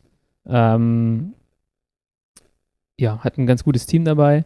Ähm, Juan, P. Lo Juan P. Lopez, letztes Jahr lange im rosa Trikot beim Giro gefahren. Äh, ansonsten ein recht ausgewogenes Team. Ähm, so viel zu äh, Little Track. Das muss natürlich jetzt erstmal kurz angesprochen werden. L ja. Little Track. Ähm, wie findest du das Trikot? Wild. ja. ähm, nee, an, äh, an, an sich, äh, ich, ich finde den Sponsor zu präsent. Ja. Aber an sich finde ich es irgendwie, ähm, ja, mein Gott, eigentlich finde ich es cool, weil es ein bisschen äh, überzieht. Ich finde das Bike richtig nice, muss ich sagen, mit Lackierung. Das also ist aber, glaube ich, nur das von, äh, das ist, glaube ich, nur das von äh, Petersen. Ja, den wir übrigens vergessen haben bei diesen ganzen, wir machen, äh, vorher ist es relativ schwer und am Ende wird gesprintet Etappen. Ähm, hm. Ja, oh, stimmt. Der stimmt. kann krass fahren. Nee, also ich finde, äh, ganz kurz, hat schon einen Grund, warum die ganzen ähm, Meister, die nationalen Meister in dem Team bei der Tour fahren, damit du das Trikot nicht so siehst, glaube ich. Gut, machen wir direkt weiter, weil wir haben noch ein paar Etappen hier zu durchsprechen. Ähm, wird eine lange Folge heute. Ähm, Ajusea, Ben O'Connor und Felix Gall. Das sind die zwei Jungs, die, äh, die hier echt was, was leisten können. Ähm, sowohl Ben O'Connor als auch Felix Gall sind bei den Vorbereitungsrennen gut gefahren. Ähm, und, und Felix, ja, hat bei der Tour de Suisse so ein bisschen seinen äh, Durchbruch erlebt, äh, als er jetzt auch lange im Leader-Trikot gefahren ist. Ich glaube, Ben O'Connor kann auch um Top 5 mitfahren. Felix Gall hoffe ich, dass er es kann. Ist aber seine erste richtig, seine erste große Rundfahrt, wo er, ich glaube, es ist seine, überhaupt seine erste Grand Tour, wenn ich es richtig im Kopf habe. Und ähm, ja, der ist, glaube ich, erstmal da, um ein bisschen Erfahrung zu sammeln. Ich rausche direkt weiter durch. Ähm, Movistar, Enric Mas, letztes Jahr eine krasse Vuelta gefahren. Da ist jetzt die Frage, wenn er mit der Form anrückt, ist das vielleicht auch jemand für den Posten des äh, oder den dritten Platz auf dem Podium? Und hat, meinst du? Hat, ja, der war letztes Jahr bei der Vuelta, war das das erste Mal, dass Enric Mas wirklich für mich mhm. konstant auf einem richtig hohen spannend. Niveau war. Ja, ich finde es ich find's spannend. Ähm, Enric Maas, genau, wie du schon sagst, konstant hohes Niveau, kann ich mir auch so vorstellen. Aber ich sehe den immer so ein bisschen als, ja, das ist so der, der erste, der, genau, Best of the Rest, hast du recht. Ähm, und dann gibt es aber in meinem Kopf irgendwie manchmal so einen Tag, dann, dann hat er irgendwie dann ein Loch bekommen, da kann es auf einmal nicht mehr halten. Und gleichzeitig muss man sagen, wenn der einmal ein Problem kriegt, der hat kein Team, was ihm groß richtig helfen kann, oder? Also ja. der muss ja wirklich auf ich fahre hinter den, dem, ich, ich nutze quasi Jumbo Visma äh, und fahre hinter denen oder halt UAE oder, oder Ineos, weil der hat ja an sich jetzt keiner, vielleicht einen guten Fahrer, der halt so ein bisschen mit dabei ist, aber nicht kein Team. Ja, der ist halt relativ konstant normalerweise, finde ich. Dann wird halt einfach immer Fünfter oder Sechster. Aber letztes Jahr bei der Volta war das das erste Mal seit ja, langem wieder, wo er wirklich, ähm, wo er einmal attackiert hat und du hast gemerkt, okay, der Typ ist jetzt auch mal ja. stärker als viele und er kann nicht nur mitfahren. Und vorher war es halt, wie du sagst, er fährt halt lange mit äh, fährt relativ konstant und am Ende springt halt ein fünfter Platz dabei raus. Ähm, mit dabei als Helfer Ruben Guerrero, der ganz gut berghoch kommt, äh, und Matteo Jorgensen, ähm, der ja. dieses Jahr schon sehr stark gefahren ist. Ich springe direkt mal weiter auf die nächsten Teams äh, aus Zeitmangel. DSM mit einem neuen Namen, Team DSM Firmenich. Ähm, das Trikot, boah, ja gut, da sagen wir jetzt erstmal nichts zu. Roman Bardet beste Tour für Romain Bardet seit Jahren, ja. weil ganz wenig Zeitfahrkilometer. Ähm, ja. Habe ich jetzt, finde ich, ist diese Saison relativ konstant, aber unauffällig unterwegs. Also konstant gut, nicht überragend, aber fährt halt all seine GCs ja. äh, dieses Jahr Top 10 und tut es fürs Fünfter. Ja. Also kann auch echt was Gutes geben bei ihm. Und äh, vom Profil her sollte ihm das alles ja. entgegenkommen. Dann letzte Mannschaft, wo ich sage, da ist ein interessanter GC-Fahrer noch drin. Äh, Jake Walula mit Simon Yates. Den habe ich mir tatsächlich vor zwei Tagen nochmal angeguckt, weil ich dachte, ey, was ist eigentlich ja. mit Simon, Simon Yates los? So, der hatte ein Jahr 2018, da war der richtig krass im Giro. Explodiert auf der letzten Bergetappe. Froome holt sich das Trikot. Er Stimmt. wird 8 Millionenster und im gleichen Jahr gewinnt er Ende des Jahres noch die Vuelta. Und seitdem ist er aber nicht mehr so richtig krass in der Grand Tour in Erscheinung getreten. Ähm, ja. Gut, er ist nochmal beim Giro Dritter geworden. Aber das wollte ich jetzt nicht, wollte ich jetzt nicht kleinreden. Ähm, ja, aber, aber, aber Fact, ja, Fact, ist auf jeden Simon Fall dieses Jahr. So, ein, so ein Fahrer, wo ich sage, ich, ich, es kann alles so nichts werden bei ihm, bei, bei, diesem, bei dieser Tour. Äh, ja, Simon Yates habe ich auf jeden Fall nochmal äh, einen guten äh, einen guten Hinweis, denn Paris-Nizza dieses Jahr, letzte Etappe, achte Etappe über den Col d'Aes, 6,57 Watt pro Kilo, ich glaube auf, was das, 19 Minuten oder sowas, ähm, und schneller als Tadej Pogacar. Also da äh, war ein paar Sekunden schneller, das heißt, er hat dieses Jahr auch schon gezeigt, dass er bergauf fahren kann, wieder unser äh, das, was wir immer häufig sagen, 20 Minuten ist nicht gleich 40 ja. Minuten und vor allem nicht drei Wochen, aber auf jeden Fall schon mal nicht schlecht dieses Jahr unterwegs. Das stimmt, habe ich ganz vergessen. Das war ja ein Tag, wo alle sich dachten so, oh, krass, ähm, da fährt jemand noch schneller genau. als ein Pogacar-Berg hoch. Und ja, ich glaube, am sinnvollsten, wenn wir jetzt zurückspringen, weil wir haben bei Etappe 9 aufgehört, wir haben noch ein bisschen was vor uns. äh, jetzt sind aber wenigstens mal all die Leute vorgestellt worden, die auf diesen kommenden Etappen dann eine Rolle spielen werden. Äh, Schnelldurchlauf, Etappe 10. Lustige Etappe, weil führt irgendwie 118 Kilometer auf knapper Höhe von 1100 plus oder 1000 Metern plus. Ja. So eine ja. Art Hochplateau, wo es die ganze Zeit leicht hoch und runter geht. Ähm, dann gibt es nochmal einen längeren Anstieg gegen Ende, 6,6 Prozent mit 5,5 Prozent. äh, 6,6 Kilometer mit 500 Prozent. Ist so eine Etappe, wo ich sage, Breakaway gewinnt. Oder alternativ, eine Mannschaft sagt sich, gut, die reinen Sprinter hängen wir jetzt mal ab und wir wollen, dass hier Benjamin Gemay gewinnt. Ähm, das ist dann für mich so eine Etappe. Ähm, ähnlich sieht es mit der Etappe danach auch aus. Oder, oder Wout van Aert. Oder Wout van Aert, genau. Ähm, aber um sowas herzustellen, muss halt dann immer Jumbo auch die Etappe schwer machen. Und da ist immer die Frage für mich, machen sie das? Also Wout van Aert muss eigentlich immer so ein bisschen darauf hoffen, dass andere ja, ja. Teams die Etappe, äh, der Etappe so einen Verlauf geben, dass er um den Sieg fahren kann, weil sein Team fährt fürs GC ja. Und er selber kann es nicht schwer machen und gleichzeitig den Etappensieg holen. Ja, ja, verstehe ich. Äh, eigentlich haben wir von dieser Art Etappe ähm, haben wir relativ viele jetzt hintereinander. Wir haben die neunte Etappe, ähm, die, die zehnte, Entschuldigung, die zehnte haben wir gerade angesprochen. Die elfte Etappe ähm, ja. ähnlich. Da kann man es am Anfang relativ schwer machen. Das ist noch die leichteste von den drei Etappen, die dann kommen.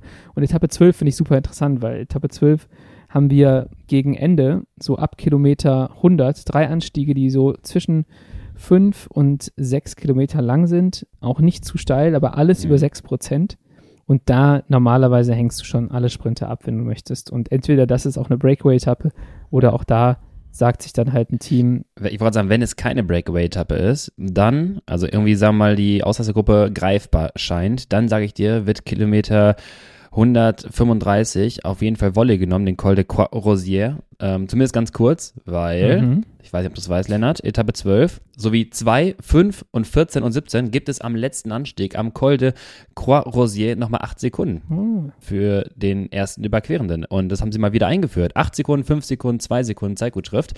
Heißt, wenn er jetzt keine Breakaway ist, dann äh, kann man auch nochmal einmal das Ding halt von vorne nehmen, weil 8 Sekunden sind da nicht schlecht und Stand bis dahin haben wir noch keine großen Zeitabstände. Übrigens auch, weil wir es vorhin ein bisschen überrannt haben, Etappe 2, also unseren Klassiker San Sebastian äh, Jais Gibel Anstieg, auch nochmal 8 Sekunden für den ersten, was das ganze Ding nochmal ein bisschen heißer macht. Interessant, das habe ich gar nicht auf dem Schirm gehabt. Ähm, ja, können wir vielleicht ein bisschen GC-Action forcieren. Ich habe doch gesagt, ich bereite mich vor. Ja, du hast hier diese ganze, hast das äh, Roadbook gelesen oder das Regelbuch. Ja, bei Kilometer 111 bei der 11. Etappe wird es auf jeden Fall sehr eng.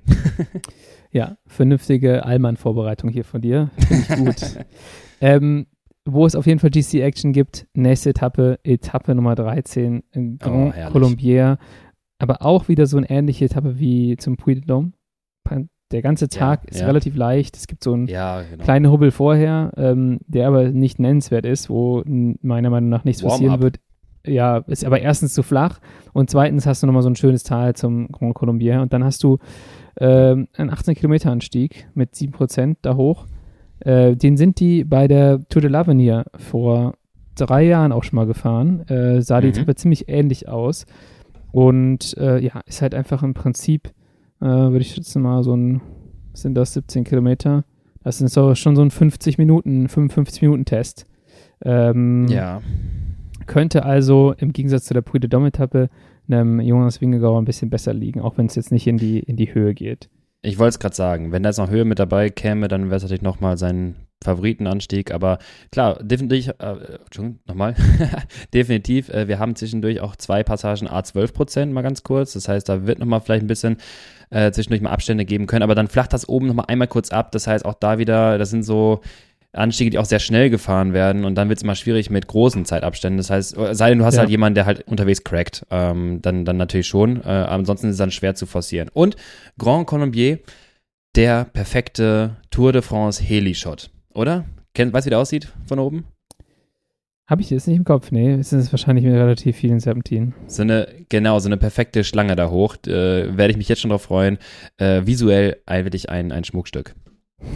Du hast echt hier richtig die äh, ARD Reporterbrille aufgesetzt mit diese Mühle und, und, in Westfrankreich gibt es seit 1804. Und unten gibt es einen ganz tollen Wein von einem kleinen Bauern, äh, der ja. links vom Anstieg wohnt. Wir haben hier ganz wenig Zeit für diese Folge und wir verplempern sie gerade mit sowas.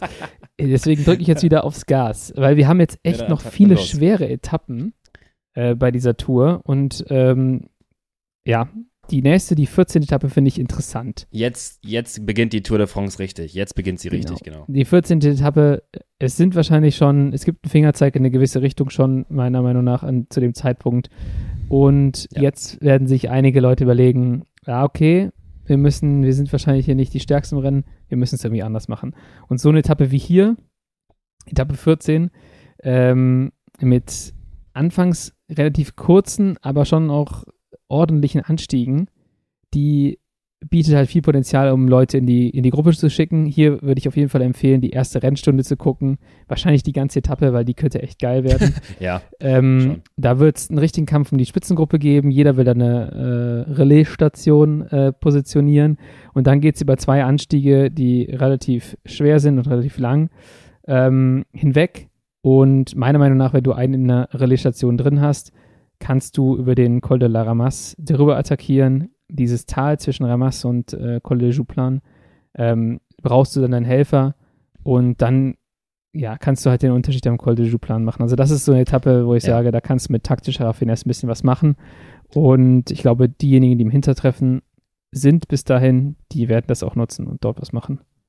Definitiv. Wir haben ähm, vor allem die letzten Kilometer vom Col du Jouplan sind auch eher etwas steiler wieder. Ähm, ja. Durchaus neun bis zehn Prozent. Das heißt, da kannst du wirklich was gut machen. Dann geht es in so eine äh, noch nicht ganz steile Abfahrt. Das ist erst ein bisschen, ja, ich sag mal, leicht bergab, dann kurze Flachpassage und dann wird's richtig steil. Das heißt, du kannst dich auf jeden Fall über die Spitze drüber retten und deinen Zeitvorsprung retten. Und wenn du dann nochmal äh, jemand hast, der dir diesem Anstieg vorher helfen konnte, du oben drüber attackierst, die letzten Kilometer von 16 Kilometer bis, äh, Entschuldigung, von dem Anstieg jetzt auf dieser Karte, die ich sehe, 16 bis 23 geht das Ziel dann. Also die letzten äh, sieben Kilometer so viel bergab, da kann ja keiner mehr groß Zeit gut fahren, weil du kommst ja nicht schneller um die Kurve als vorne alleine. Das heißt, du bist auch schon in der Lage, das Ding halt mit nach Hause zu nehmen. Wenn nicht GC-Fahrer, dann äh, jemand wie, ja, wie Pitcock oder so, die dann vorne wie mit, mit reinfahren, oder? Ja, ja, denke ich auch.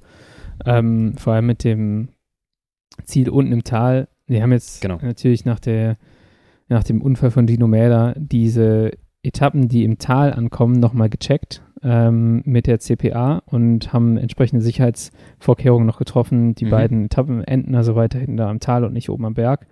Ähm, aber es ist super sinnvoll, dass man da auch nochmal drüber gesprochen hat und vielleicht kann man die ein oder andere äh, Maßnahme auch etablieren, diese Abfahrt ein bisschen sicherer zu machen, auch wenn meistens ja. die Gefahr durch die Fahrweise auch kommt. Ähm, aber ja, das ist nochmal so ein bisschen was, was ich gestern dazu gelesen habe äh, auf Twitter zu dem, zu diesem Thema ähm, mit den Abfahrtzielankünften.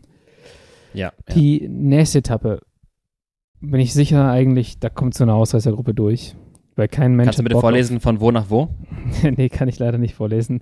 Äh, das muss, das, der Name dieses Orts hat 1, 2, 3, hat sechs äh, Wörter. ähm, das werde ich auf Französisch.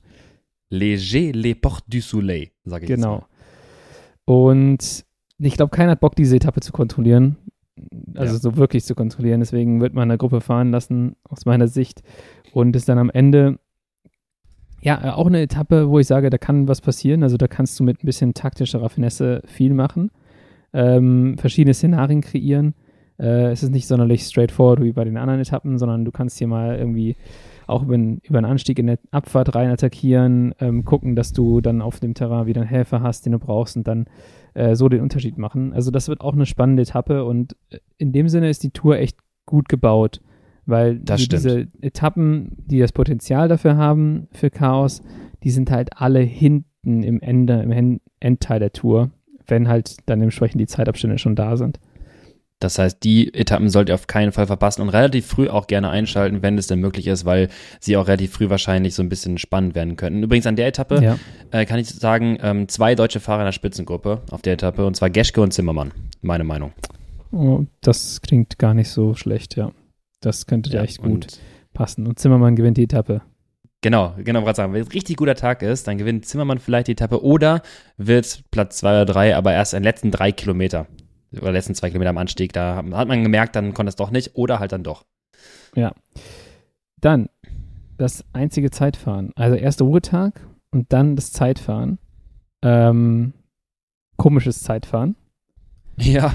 Kurz flach, 1,3 Kilometer Anstieg, leichte Abfahrt, nochmal flach für oh, 5, 6 Kilometer und dann geht's berghoch ähm, zu, ja. bis zum Ziel nicht super, super steil die ganze Zeit. Also 6,6 ah, Prozent. Ja, zwischendurch auch für zwei Kilometer, genau, für zwei Kilometer allerdings auf 9,4 Prozent. Also ja. 2,5 Kilometer 9,4 Prozent. Da äh, im Schnitt nicht schnell, äh, im Schnitt nicht steil, klar, aber diese zwei Abschnitte schon, da musst du drüber gehen. Also das ist dann nichts mit viel Pacen, ne?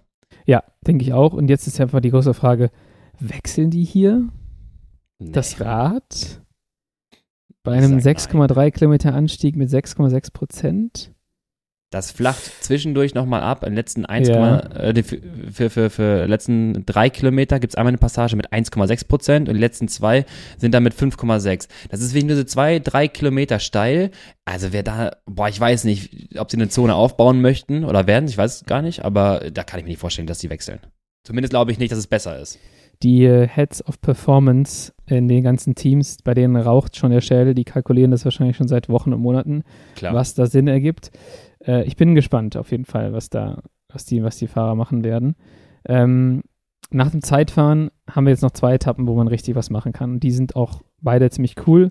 Ähm, jetzt geht's los.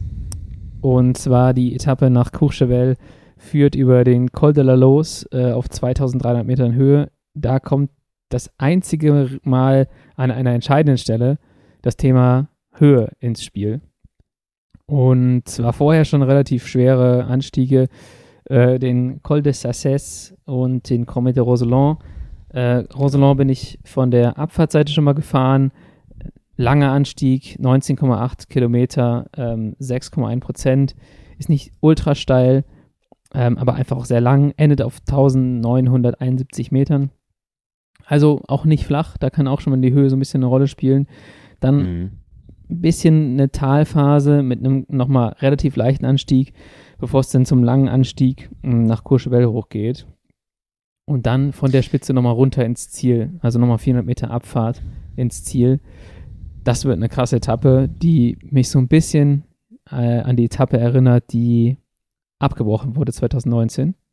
Ähm, ah, ja, ja. Weil ja. auch da ging es eigentlich über den höchsten Berg und dann in Abfahrt rein. Da war normalerweise noch geplant, dass sie nach Tinje fahren äh, für eine Bergankunft. Das war dann nicht möglich wegen dem Erdrutsch.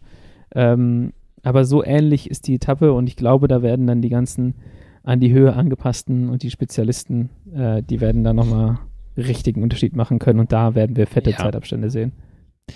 Definitiv. Der Col der Los, die ersten 16 Kilometer quasi, sag mal, zum Reinkommen äh, und dann setzt das kurz ab und dann geht's eigentlich von Kilometer 18 nach Beginn des Anstiegs bis 28, also satte, oder sagen wir mal 17 sogar, satte 11 Kilometer geht es wirklich nur Sack mies steil bergauf. Am Anfang 7%, ja. hinten raus dann 10, 11%, einmal 24% auf einer Höhe von 2100 Meter und ich habe gerade zusammengezählt. Ähm, ab sagen wir mal, äh, die 1800er Marke, wo man zum ersten Mal wirklich Höhe auch spüren würde, beginnt bei Kilometer 23, Beginn des Anstiegs und der endet ja auf 28. Das heißt, wir haben fünf Kilometer, wo Höheneffekt mit reinspielt. Und davor hatten wir halt den, äh, den, den Comet de Resonant. Ähm, und da hast du vielleicht, sagen wir mal, ein Kilometer, anderthalb, die dann irgendwie relevant sind. Hier hast du fünf Kilometer und der steilste Abschnitt ist quasi schon noch bei 2100 Meter, wo du definitiv ja. Höhe spürst. Ähm, also wenn das, wenn da nichts passiert, dann würde es mich extrem wundern. Also die werden sich ja. da nicht neutralisieren, die werden auch nicht warten, die werden da so drüber gehen. Also da ja. wird auf jeden Fall irgendwas passieren. Ja, da bin ich ganz bei dir. Also da, da kann eigentlich nicht nichts passieren. Äh, ja. Jeder wird All-Out fahren und wenn jeder All-Out fährt, äh, auf der Höhe gibt es halt nichts mehr zu kaschieren. Ähm, genau. Dann gehen die, gehen die Abstände auf. Wer, wer gewinnt die Etappe? Boah.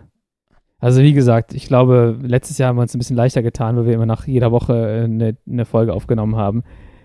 Das wird jetzt schon hier super schwierig, das zu callen. Ähm, aus einer Ausreißergruppe heraus gewinnt Rigoberto Uran oder Esteban Chavez, einer von den beiden IF-Jungs. Mhm. Ist jetzt einfach ein ziemlicher random Tipp, aber für mich ein cooles und denkbares Szenario.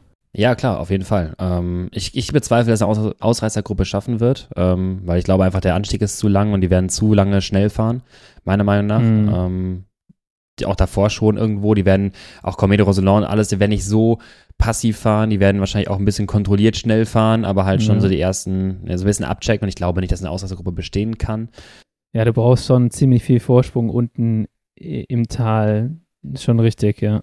Also meine Meinung, äh, ich sag mal so, es gewinnt Wingegar ähm, mit ein paar Sekunden Vorsprung auf Pogacar. Äh, so gehen die über die Kuppe und die werden sich quasi die Abfahrt hinunter den Abstand beibehalten und wahrscheinlich sind es danach ja äh, 15 bis 20 Sekunden, die vielleicht Wingegaard schneller ist, kann ich mir jetzt vorstellen. Und ich habe ja trotzdem gesagt, Pogacar gewinnt die Tour. Ähm, der hat vorher schon irgendwo was rausgefahren. Ja, warte mal, da kommt ja noch eine Etappe, Lukas. Die ja, ich weiß, vergessen. ich weiß nicht, dass sie zu Ende sind. Nee, nee, nee, das ist mir schon klar. Ähm, deswegen, der verliert dort 20 Sekunden, hat aber vorher schon was rausgefahren und dann haben wir theoretisch noch die 20. wo was passieren kann, ja. Genau, die 20. auf die wollte ich jetzt noch zu sprechen kommen. Die beiden Etappen danach, ein Sprint aus meiner Sicht, ähm, das wollen die Sprinterteams auf jeden Fall nutzen. Und nochmal eine Etappe, die recht schwer zu kontrollieren ist, die man auch schwer machen kann. Ähm, Sorry, Ganz kurz, ja. ganz kurz. Ich muss noch einen einhaken. Soll du darfst sofort weitermachen, aber das ist ganz wichtig, dass ich nochmal sagen. Col de la Los. Oben nochmal acht Sekunden zu der eigentlichen Etappe, den Zeitabständen. Äh, boah. Das ist schon wichtig. Ja, das wollte das ich sagen. Auch, das, das, darf man das nicht vergessen. ist schon räudig das ist auch, weil dann zwingst du da jemanden, wenn da eine Gruppe irgendwie noch zwei zusammen sind, auch mal richtig zu sprinten auf der Höhe. Ja. Ist schon, schon gemeingefährlich. Ja. Und es gewinnt, und ich glaube, die Etappe gewinnt sowieso der beste Fahrer der Tour. Also meiner ja. Meinung nach vielleicht äh, sogar. Und dann bevor, bevor ach Gott, bevorteilst du ihn so mit nochmal acht Sekunden. So, sorry, ja. jetzt darfst du weitermachen. Äh, genau, Sprint und eine Etappe, die schwer zu kontrollieren ist. Wenn du so schwer machen willst, kannst du hier einen Sprint verhindern. Ansonsten glaube ich, äh, es ist dann so ein bisschen eine Etappe wie die, die letztes Jahr gewonnen wurde von äh, Laporte. Ähm, ja, stimmt. Und ja. dann geht es auf die Etappe 20, die nochmal super entscheidend ist, wo, glaube ich, nochmal ein richtiges Feuerwerk äh, abgefackelt wird. Ähm, über den Ballon d'Alsace, äh, eine Vogesen-Etappe, ähm, Col de la Schlucht, legendärer Anstieg, ähm, wo 2005 das Team T-Mobile Lance Armstrong attackiert hat. Äh, Klöden und Peter Wening fahren zusammen über die Kuppe. Stimmt. Ähm, oder Klöden kommt alleine über die Kuppe oder fährt gerade auf der Kuppe auf und dann verliert er um 8 mm äh, die Etappe im Sprint. Jau. Kurzer Exkurs in die Vergangenheit. Dann geht es weiter. Petit Ballon, äh, 9,3 Kilometer mit 8,1 Prozent.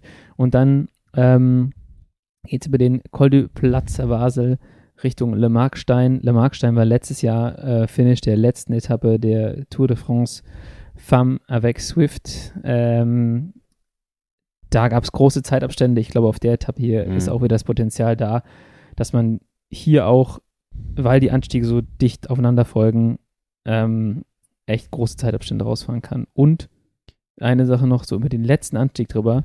Von da aus sind es halt auch noch neun Kilometer so auf so einem Höhenplateau ins Ziel, leicht bergab. Mhm. Äh, da, wenn du da richtig angeschossen über die Kuppe gehst und da vorne hatte ich gerade jemand abgehängt, dann geht da die Lücke halt richtig mies auf. Äh, das ist dann, glaube ich, so der räudigste ja. Teil überhaupt. Vor allem, wenn du dann wirklich schaffst, immer eine Relaisstation vielleicht so spät zu platzieren, dass er den äh, ja. Platzer Basel vielleicht irgendwo noch vorne mit aufgefangen, also Szenario, ja. Wout van Aert wartet vorne oder fährt vorne auch eben drüber, weil er kann das Tempo fahren. Wingegaard kommt angeschossen und in der Abfahrt, diese neun Kilometer, kann nochmal Wout van Aert mithelfen da kann noch mal was passieren und wir haben, das ist die, die letzte offizielle, äh, oder die, die letzte inoffizielle äh, Kampfetappe. Danach ist halt einfach passiv ins nach Paris rollen. Ja. Das heißt, wir haben keinen Zeitfahren mehr. Da alles oder nichts, wenn noch mal Abstände sind, ähm, da ist noch mal alles freigegeben und ich glaube, da kann man das Ding echt aggressiv fahren und ich bin gespannt, das wird cool. Ja, wie du, wie du gerade sagst, also wenn du da oben als Wingegar auf Ort von Art auffährst und du hast 10 Sekunden, dann machst du aus den 10 Sekunden auch gerne nochmal irgendwie 30, 35 Sekunden oder noch ein bisschen mehr ja. auf dem, wenn du gegen einen einzelnen Fahrer fährst. Ähm, ja, super schwere Etappe, ähm, wird bestimmt cool werden. Äh, ja, lustigerweise 3471 Höhenmeter. Nochmal im Vergleich dazu, die erste Etappe hat 3221 Höhenmeter.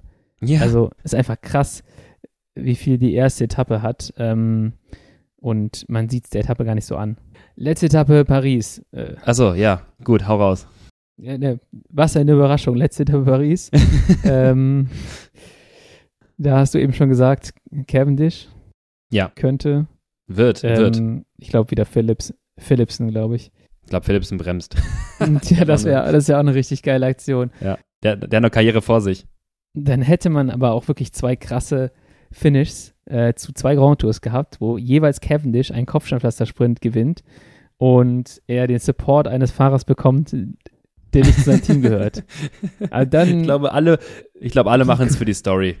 Die Quote auf die Story, äh, die, die ist krass. Ja, Netflix hat sich das Drehbuch schon gesichert für den Sprint. Das kann sein, ja. Ich habe gesehen, äh, die drehen wieder. Ähm, es wird Geil. wohl eine zweite Staffel gehen, so geben, wie es ausschaut.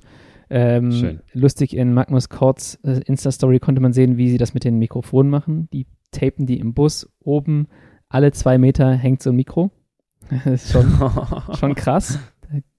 Und ja, ich würde sagen, damit wir die, Etapp, äh, die Etappe hier, die Folge nicht komplett sprengen, würde ja. ich jetzt einfach behaupten, wir machen Top 5 tippen.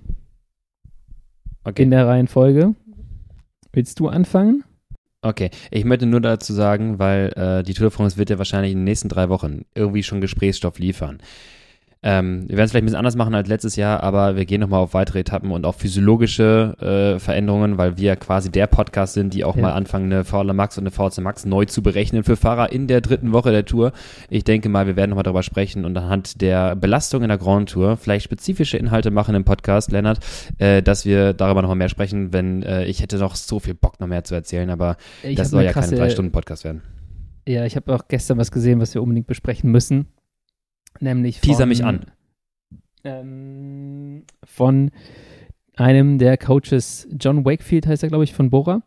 Ähm, ja. Hat äh, gestern beim Science in Cycling, heißt er so, der Kongress, Summit, ja.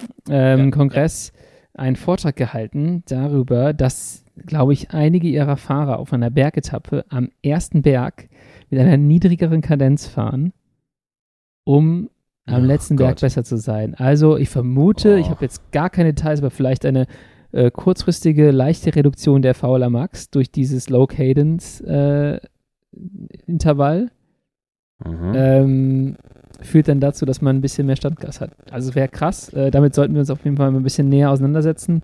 Ich versuche da mal ein bisschen was rauszufinden und dann besprechen wir das ähm, im Podcast. Erklärt, erklärt übrigens auch, ich habe ja ein paar Strava-Daten auch mir von ein paar Fahrern schon rausgesucht. Also äh, Fahrer, wo wir auf jeden Fall auf Strava-Daten sogar ein bisschen mitzählen können zurzeit. Buchmann hat seine deutsche Meisterschaft hochgeladen, vielleicht auch bei der Tour mehr. Carapaz lädt gerade alles hoch, da kriegen wir Daten. Egan Bernal sowieso. Und die machen alle, sorry, aber wirklich alle, das fast gleiche Training in Intervallen. Und zwar eine Minute schnell, vier Minuten Sweet Spot Schwelle, irgendwie sowas. Im Wechsel am Berg. Ständig. Ein bisschen mit Kadenzwechsel, aber alle machen das ähnliche Training. Und ich bin gespannt, was wir danach erfinden werden, auf jeden Fall. Gut, dann Top 5. Okay, ich fange an, hast du gesagt. Ähm, ja. Ich habe vorhin schon gesagt, die ersten drei. Tadej Pogacar gewinnt die Tour de France 2023 vor Jonas Wingegaard und Jai Hindley. Dahinter auf Platz 4 finden wir Richard Carapaz und auf 5 ist David Gody.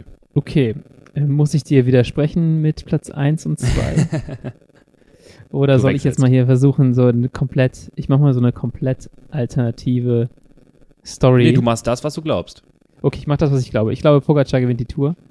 Äh, vor auch Jonas Wingegaard. Ähm, auf Platz 3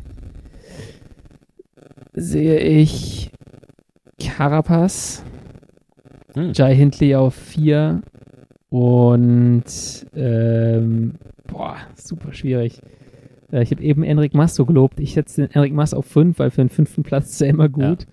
Aber ich ja. muss sagen, es ist, also, wenn das, wenn das stimmt, äh, fresse ich einen Besen, weil hier sind viele krasse Fahrer. Wir haben einfach die ganzen Aber hast du was gemerkt? Hast du was gemerkt gerade? Wir hm? haben beide, wir haben beide keinen Ineos-Fahrer in die Top 5 gesetzt. Ja, wollte ich gerade sagen, wir haben keinen Ineos-Fahrer in den Top 5. Und Spannend. das kann halt eigentlich auch irgendwie nicht funktionieren aus meiner Sicht. Ja, und, aber vielleicht, äh, vielleicht ja schon. Warte doch mal ab. Vielleicht ja schon. Ja, aber genau. Äh, wird eine krasse Tour. Ich freue mich mega drauf. Und ähm, ja, jetzt bin ich auch vorbereitet. Und wie du schon sagst, wir werden euch weiterhin updaten zur Tour. Ähm, wir können ja mal überlegen, ob wir es hinkriegen, kurz Tour-Updates zu machen. In einem ja. kleinen Rahmen. Vielleicht kriegen wir das so hin. Wie heute. Müssen wir mal gucken. Ja, so wie heute, genau. Also kurze eine Stunde 20 Folgen.